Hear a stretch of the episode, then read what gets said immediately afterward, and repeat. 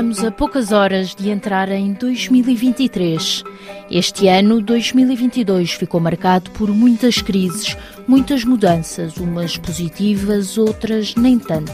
Neste último dia do ano é tempo de deixar as recordações dos maus momentos para trás, na esperança de um 2023 próspero e feliz. A RFI saiu às ruas de Angola, Cabo Verde, Guiné-Bissau, Moçambique e São Tomé e Príncipe para descobrir junto dos cidadãos quais são as expectativas para o novo ano.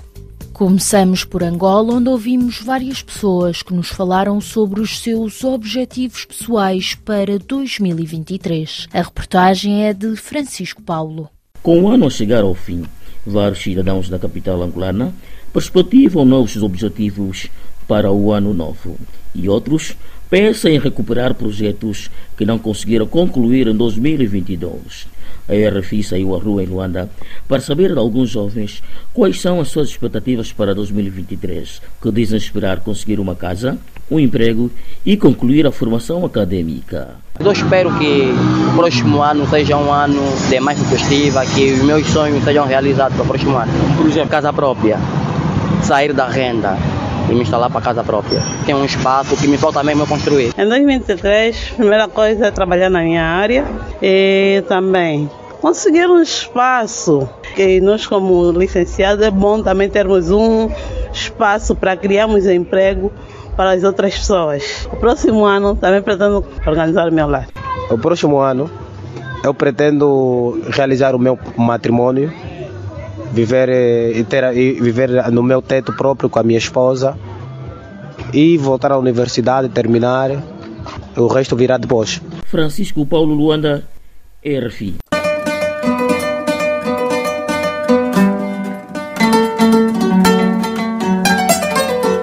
Já os cabo-verdianos ouvidos pela RFI esperam que a guerra na Ucrânia acabe e que os preços dos bens de primeira necessidade possam baixar no país. O nosso correspondente Odair Santos faz-nos o relato. Com a taxa de inflação em Cabo Verde atingir em dezembro 8%, o valor mais alto dos últimos 25 anos, os cabo-verdianos, ouvidos pela RFI, o técnico parlamentar Joaquim Gomes e o músico e empresário Velu Ferreira, esperam que em 2023 haja menos impostos e que possam pagar muito menos pelos bens de primeira necessidade. Temos expectativa que a guerra venha a terminar em breve e a vida torne-se melhor para toda a gente. Melhor em que sentido? No sentido que o preço do produto baixe para níveis eh, comportáveis. Para os empresários, acho que devem haver melhorias no sentido de compensar alguma perda que mesmo os empresários têm, porque são os empresários que criam os postos de trabalho. Menos impostos, porque um governo que carrega a nação ou a sociedade de impostos não é um bom governo. E neste momento nós estamos com muitos impostos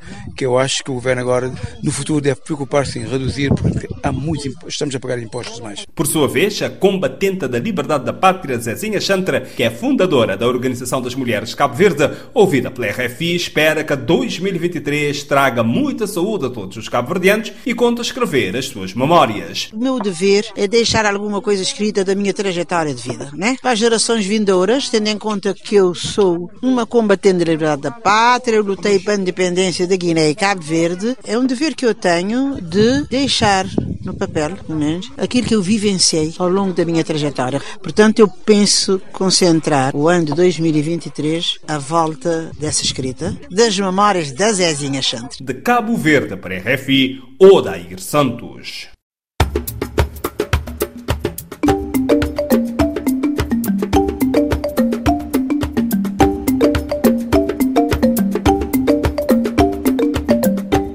Guiné-Bissau, as organizações da sociedade civil prevêem que 2023 seja um ano de lutas para a afirmação dos direitos dos cidadãos. Já as autoridades políticas antevêem muitas realizações. Moussa Baldé tem mais informação. 2023 está a ser apontado pelas autoridades guineenses como ano de grandes realizações. Entre outras coisas, em junho de 2023 estão previstas as eleições legislativas. Em setembro, as celebrações dos 50 anos da independência da Guiné-Bissau. As autoridades de Bissau contam ter, até lá, a primeira autoestrada do país, um troço que ligará Bissau a Safim, cerca de 14 quilômetros, e ainda toda a zona de Bissau Velho, a zona antiga da capital guineense, totalmente remodelada. Neste momento decorrem obras de requalificação do Bissau Velho, que passará a ter uma avenida do Palácio da República ao Porto de Pinchiquiti, estradas pavimentadas, passeios e praças recuperadas. Tudo isso é muito bonito, mas a Frente Social, que congrega os sindicatos do pessoal da saúde e da educação, avisa que se o governo não olhar de facto para os trabalhadores, 2023 será ano de muitas greves. O aviso foi dado por Ioiô João Correia, porta-voz da Frente Social. A nossa perspectiva é, é continuar a luta. É continuar a luta porque a, a nossa obrigação enquanto líderes uh, sindicais é lutar para a melhoria de condições dos trabalhadores. Para as mulheres, 2022 não foi grande ano devido ao aumento de preços de produtos da primeira necessidade. Foi o que disse Silvina Tavares, presidente da Plataforma Política das Mulheres da Guiné-Bissau. A responsável espera, porém, que 2023 seja diferente neste e nos outros aspectos, sobretudo no campo político, com a presença de mais mulheres nas listas de candidatas a deputadas e ainda na luta contra a violência. Perspectivamos para o ano 2023 uma sensibilização contínua para os nossos cidadãos e não só, como também para os nossos dirigentes. Os próprios dirigentes devem incutir nas suas mentes que a violência não é saudável para ninguém, ninguém gosta, portanto, se não se gosta, não se deve encorajar. Moussa Bissau, RFI.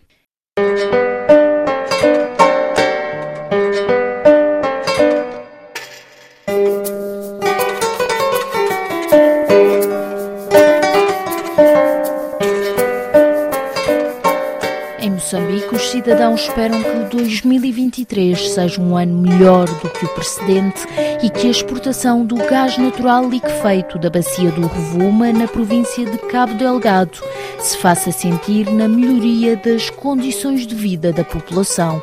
A reportagem é do nosso correspondente Orfeu Lisboa. 2022 é um ano por esquecer, pelo menos assim assumem os municípios da capital moçambicana praticamente tudo subiu, o combustível, bens eh, alimentares. Eh, na verdade foi um ano difícil para nós. E acabamos de sair da pandemia, vamos ver o próximo ano o que vai acontecendo. É, com muita esperança. Este sentimento de otimismo é quase generalizado e a pensar no novo ano, já que o país entrou para a lista restrita de nações portadoras do gás natural é momento de se pensar no 2023 a trazer melhorias, não só para 2023. Atenção, devemos pensar também a longo prazo. Eu espero que as coisas melhorem. Governantes, nesse caso, olhem para nós em vez de olharem simplesmente para eles, essas coisinhas. Mas vamos pedir para que o custo de vida seja bom, em termos de preço de combustível, o transporte, o pão. Talvez não venha a mudar nada, porque estamos a entrar no 2023 com essas subidas de preços por aí, então acho que não vai, não vai melhorar quase nada. Nas ruas e avenidas da capital moçambicana, a movimentação é considerável e de quem procura efetuar as últimas compras para a festa da transição, que para muitos será passada em família, até porque o Instituto Nacional de Meteorologia prevê a queda de chuvas em quase todo o país. De Maputo para a RFI, Orfeu, Lisboa.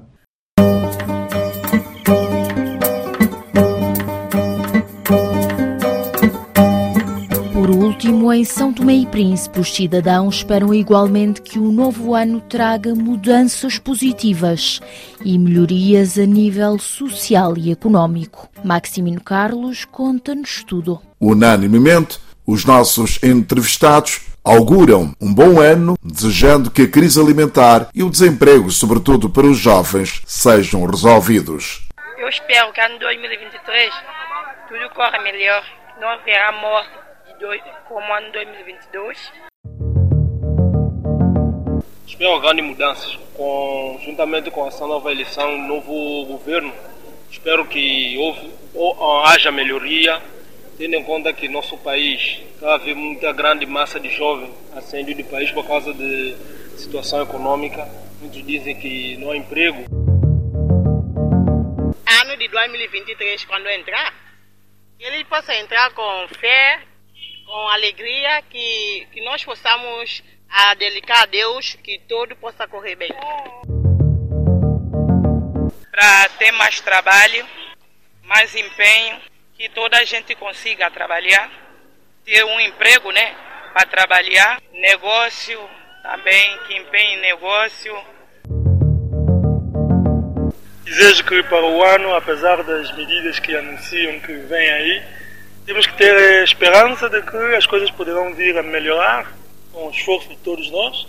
Devemos contribuir sempre, trabalhando, fazendo tudo que tiver ao nosso meio, ao nosso alcance. Maximino Carlos, São Tomé, RFI.